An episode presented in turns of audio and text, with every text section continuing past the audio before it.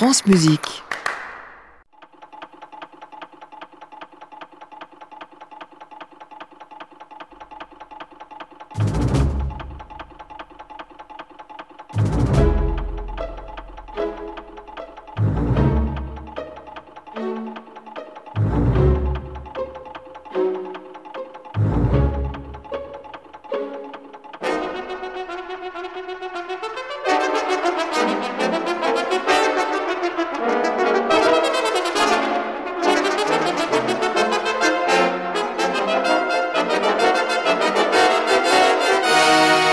Georges Delerue enfile son bleu de travail, c'est comme si vous y étiez.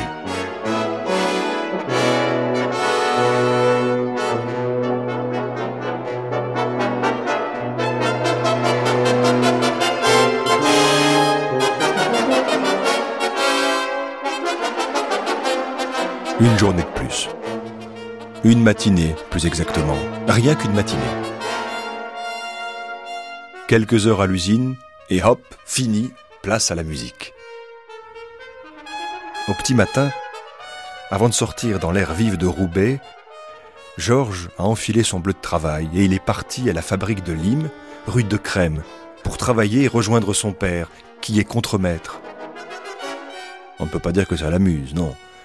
Mais nous sommes en 1940. La guerre résonne au loin, les conditions de vie sont difficiles, et aider à subvenir aux besoins de la famille est une nécessité.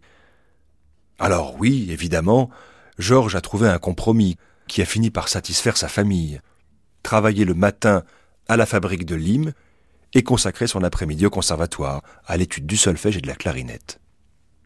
Car oui, malgré l'usine, malgré les journées si remplies, malgré la difficulté des temps, la musique a toujours été très présente dans la famille de Lerue. Le grand-père maternel, Jean-Baptiste Lust, est surnommé l'homme des vents. Il anime de sa grosse voix une chorale d'amateurs, tandis que sa mère, Marie, joue du piano et chante, pour elle, des airs de Carmen, de Faust. Des airs avec lesquels le petit Georges Delerue a grandi, mine de rien, et qu'on imagine parfaitement siffloter lorsqu'il part à l'usine le matin.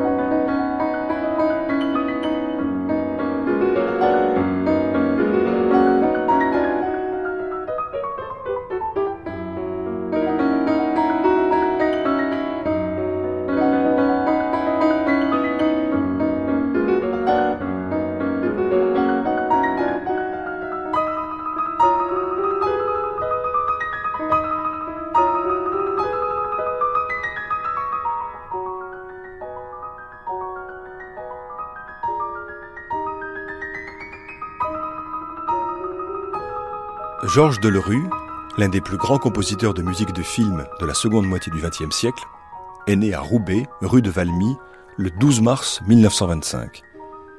Petit enfant, on ne peut pas dire que la musique l'intéresse plus que ça.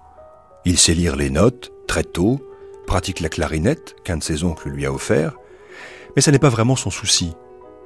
Il va à l'école et, adolescent, entre à l'Institut Turgot, à Roubaix toujours, pour y mener des études de métallurgie. Mais sa mère s'en rend bien compte. Plus Georges grandit, plus la musique l'occupe, le préoccupe. Mais il y a la guerre. Pourquoi ne pas encourager son fils à rejoindre les fanfares de l'armée?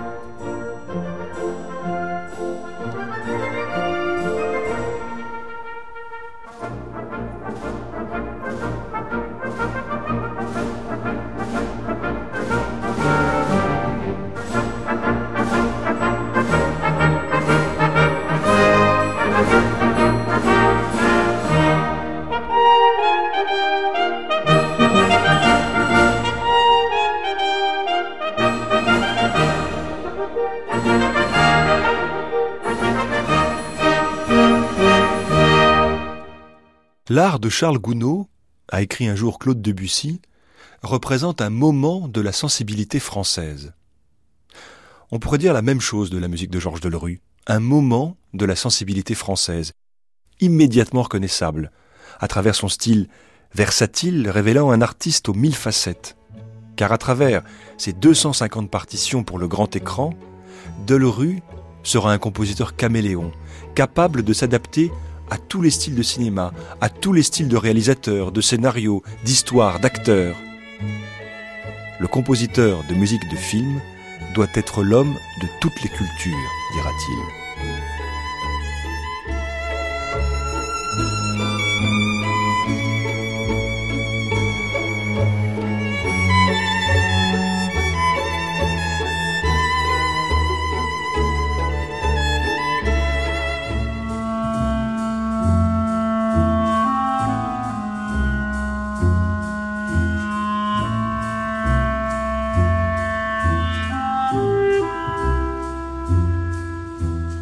Le jeune homme poursuit ses études musicales à Roubaix.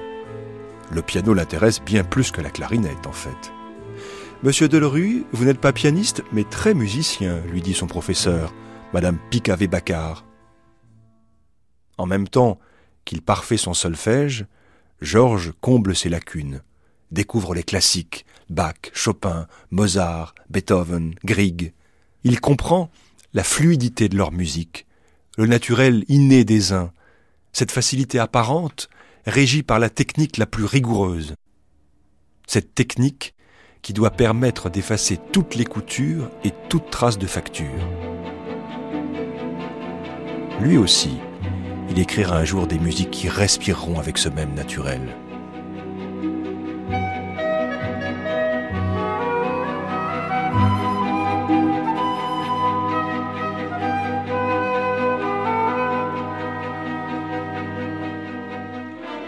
Reclus dans sa chambre, immobilisé suite à un stupide accident de vélo, Georges Delerue a lentement maturé et compris qu'il serait compositeur. Ça ou rien d'autre. Enfin sur pied, il se retrousse les manches, décide de quitter l'usine et abandonne définitivement son bleu de travail. Il n'a que 18 ans.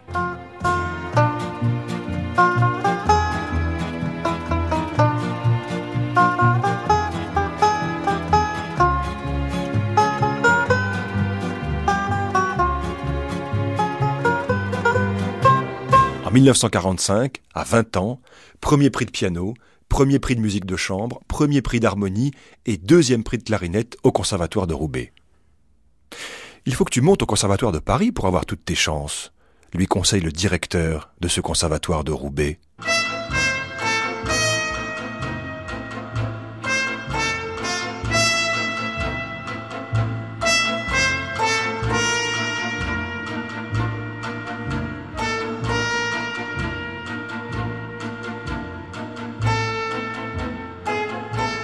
Le voici donc à Paris, en classe de fugue et de composition. L'un de ses maîtres n'est autre que Darius Milhaud. Autant le conservatoire de Paris lui plaît et l'enrichit, autant la capitale n'est pas adaptée à son style de vie, à ses envies, à ses plaisirs, ses moyens. La vie est chère, et Georges doit cachetonner ici et là pour vivre. Le voici qui joue dans les bals, fréquente les pianos-bars, accompagne des cérémonies de baptême, de mariage, d'obsèques, car il a aussi appris l'orgue. Attiré par le jazz, il fait son miel de toutes ses découvertes. En 1947, il se présente au prix de Rome, obtient une mention honorable, mais l'année suivante remporte le second grand prix. Darius Milhaud, de son côté, sent bien que son élève est un musicien très doué. Mais, qu'à choisir, c'est peut-être l'univers du spectacle qui lui conviendra le mieux voilà le professeur Millot qui lui demande d'aller diriger sa propre musique pour un spectacle mis en scène par Jean Villard.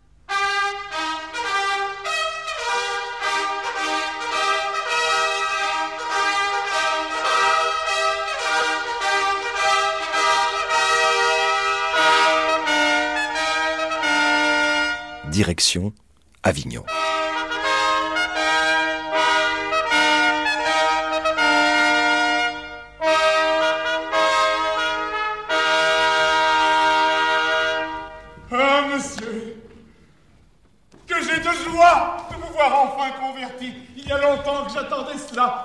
Grâce au ciel, tous mes souhaits accomplis.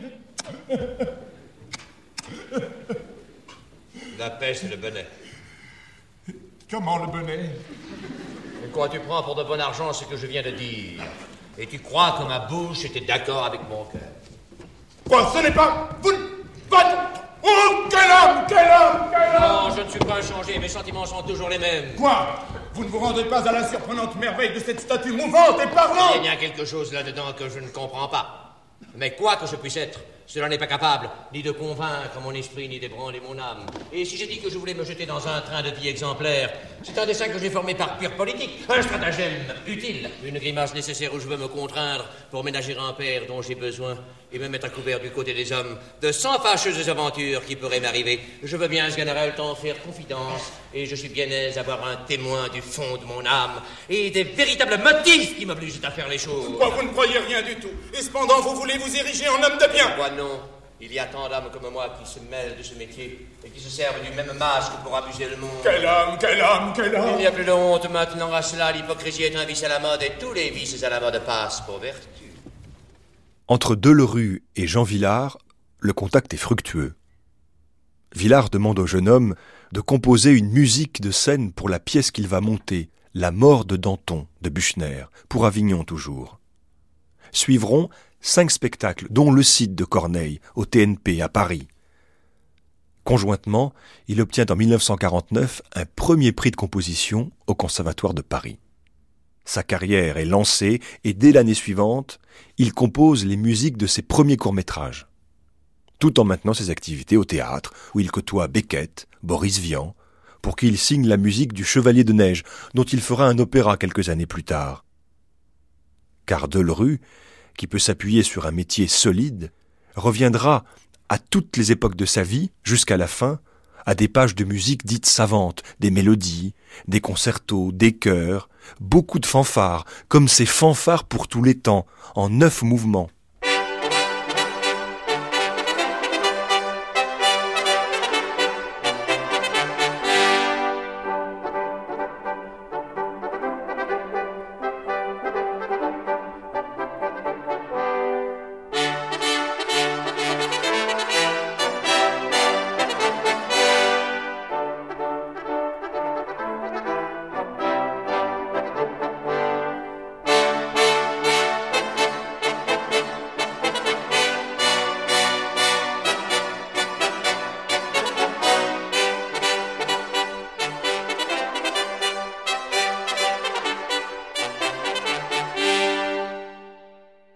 Présent au théâtre, au cinéma, Georges Delerue ne manque pas, en 1953, la création des premiers plateaux de télévision de la rue Cognac-G, depuis lesquels il va jouer et diriger en direct plusieurs de ses créations. Il entre également au club d'essai de la radio-télévision française. La radio. Oui, la radio immortalisera en 68 un de ses thèmes dont il a le secret. Le fameux générique de Radioscopie de Jacques Chancel, près de 3000 émissions suivies par des milliers d'auditeurs pendant trois décennies sur France Inter.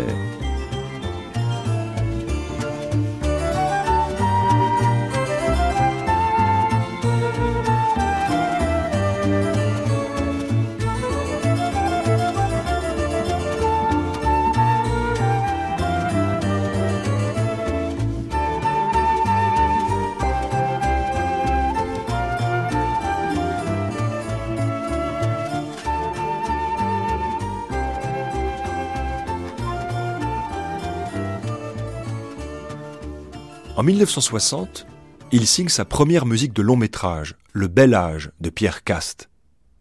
Et puis c'est la rencontre avec deux réalisateurs qui seront d'une grande fidélité à Georges Delerue, Philippe de Broca et François Truffaut. Une fidélité artistique surtout. Ma collaboration avec François Truffaut a été très longue, dit Delerue, avec Philippe de Broca également, mais Truffaut était un homme très réservé et nous avions des rapports extrêmement courtois. Il m'aimait beaucoup, je l'aimais beaucoup, mais on ne se voyait pas en dehors du travail. Quant à Philippe de Broca, je ne le voyais pas tellement non plus en dehors des films qu'il me demandait de faire.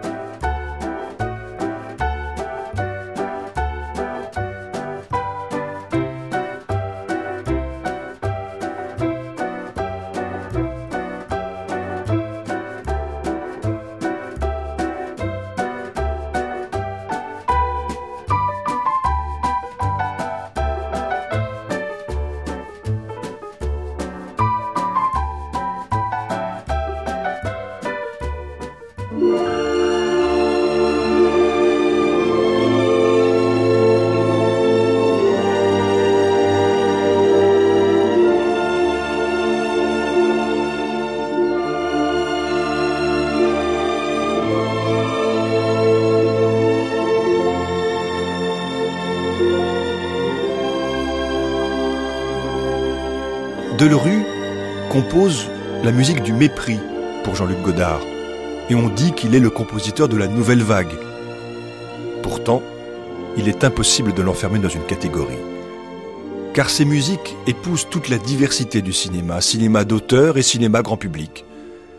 Georges Delerue est un mélodiste inné et un esprit plein d'imagination, associant en quelques secondes une mélodie, un instrument, une harmonie à une image, un plan, une séquence, parvenant à épouser la moindre volonté du réalisateur et à magnifier, à enrichir le récit. Si Truffaut ne peut plus se passer de lui, Delerue signe aussi la musique du cornio pour Gérard Houry. Une musique qui traduit parfaitement son art, cet art capable de donner immédiatement une couleur à une scène, à un personnage, à une réplique, une atmosphère. Dans le cornio, souvenez-vous de la floraison de thèmes musicaux, depuis le générique jusqu'au départ pour Naples en passant par les scènes de poursuite et la description du fameux Yukun-kun, ce diamant hors de prix que De Funès et Bourville s'arrachent. Delerue revisite ici sa palette symphonique. Il utilise la guitare électrique. Il flirte avec la culture yéyé, se lance dans le twist,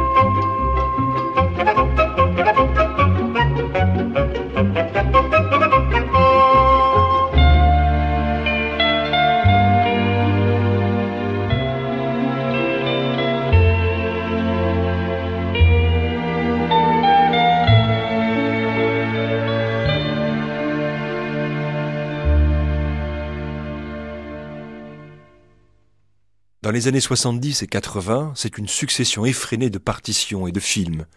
L'ouverture au cinéma anglais, grâce à Ken Russell, au cinéma hollywoodien, avec George Cukor, Mike Nichols, John Huston, Oliver Stone, et des récompenses qui pleuvent.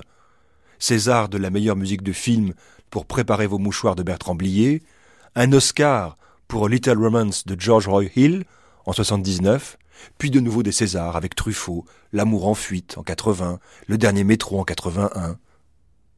À la même époque, Georges Delerue et son épouse Colette décident de s'installer aux États-Unis, à Hollywood. Lorsqu'on a travaillé longtemps dans le même milieu, un jour vient où l'on a envie d'aller voir ce qui se passe ailleurs, dit-il. En France, je commençais à tourner un peu en rond, c'était toujours le même combat pour obtenir deux violons par-ci, deux clarinettes par-là, après avoir dû discuter plusieurs semaines avec une productrice pour obtenir cinq musiciens de plus, j'en ai eu assez. Après plus de 30 ans dans ce métier, sans dépasser les budgets, c'était dur d'en arriver toujours au même point. Et j'ai décidé, le prochain contrat qu'on m'offre aux États-Unis, j'y vais. Malgré l'avion. Je ne parle pas un mot d'anglais alors Les interprètes existent. Who's got a computer for a mind? The brain. Who's got an IQ like an Einstein? The brain.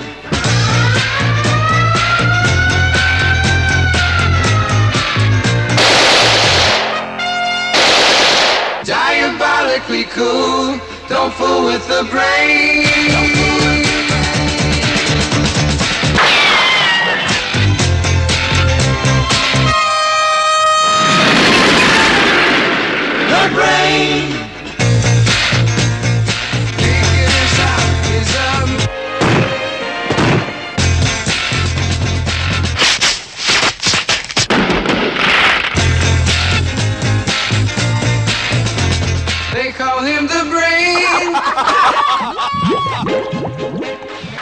Delerue compose avec beaucoup de vitesse et de facilité.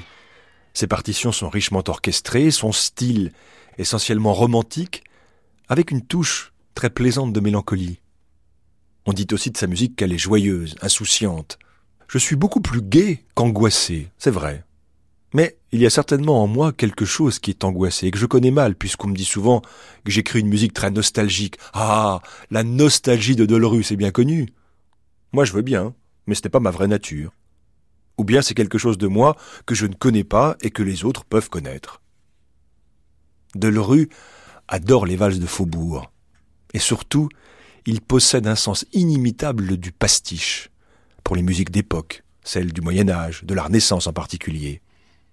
La fameuse série des Rois maudits débute par une vraie fausse ouverture à la française, criante de vérité.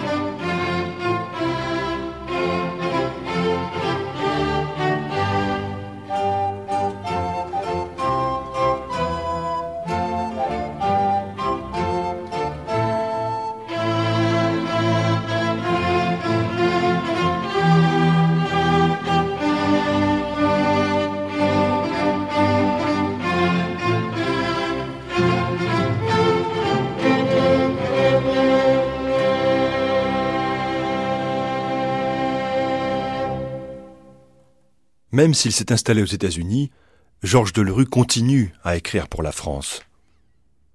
Les succès qu'il a encore produits? Platoon, Le cerveau, Cent mille dollars au soleil, La femme d'à côté, Police Python. Garde à vue peut-être, ce film de Claude Miller sorti en 1981, opposant Lino Ventura à Michel Serrault. En quelques mesures, Delerue peint tout le sordide de cette histoire de meurtre dans une province qu'aurait pu imaginer Simon. Thank you.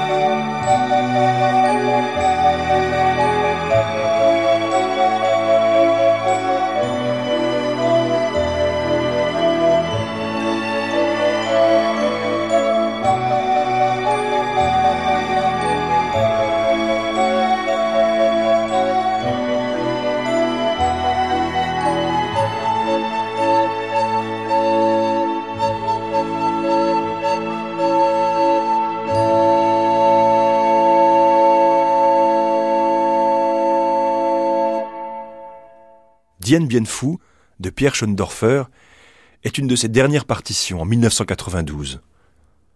1992 est aussi l'année de sa mort, car Delerue s'éteint brusquement à Hollywood le 20 mars 1992.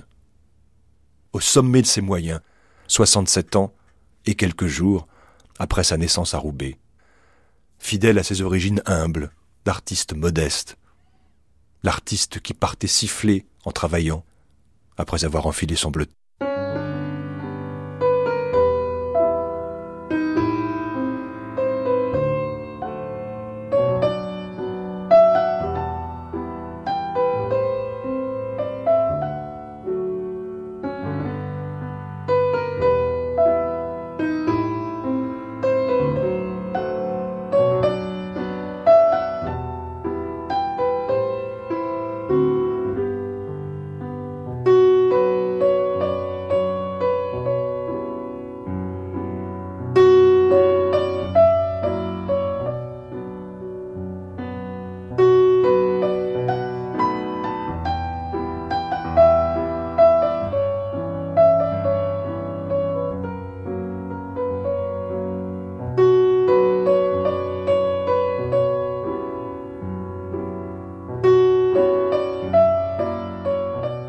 C'était Georges Delerue enfile son bleu de travail, réalisation de Géraldine Prutner, avec Philippe Palares, Manuel Couturier et Véronique Kerdiles.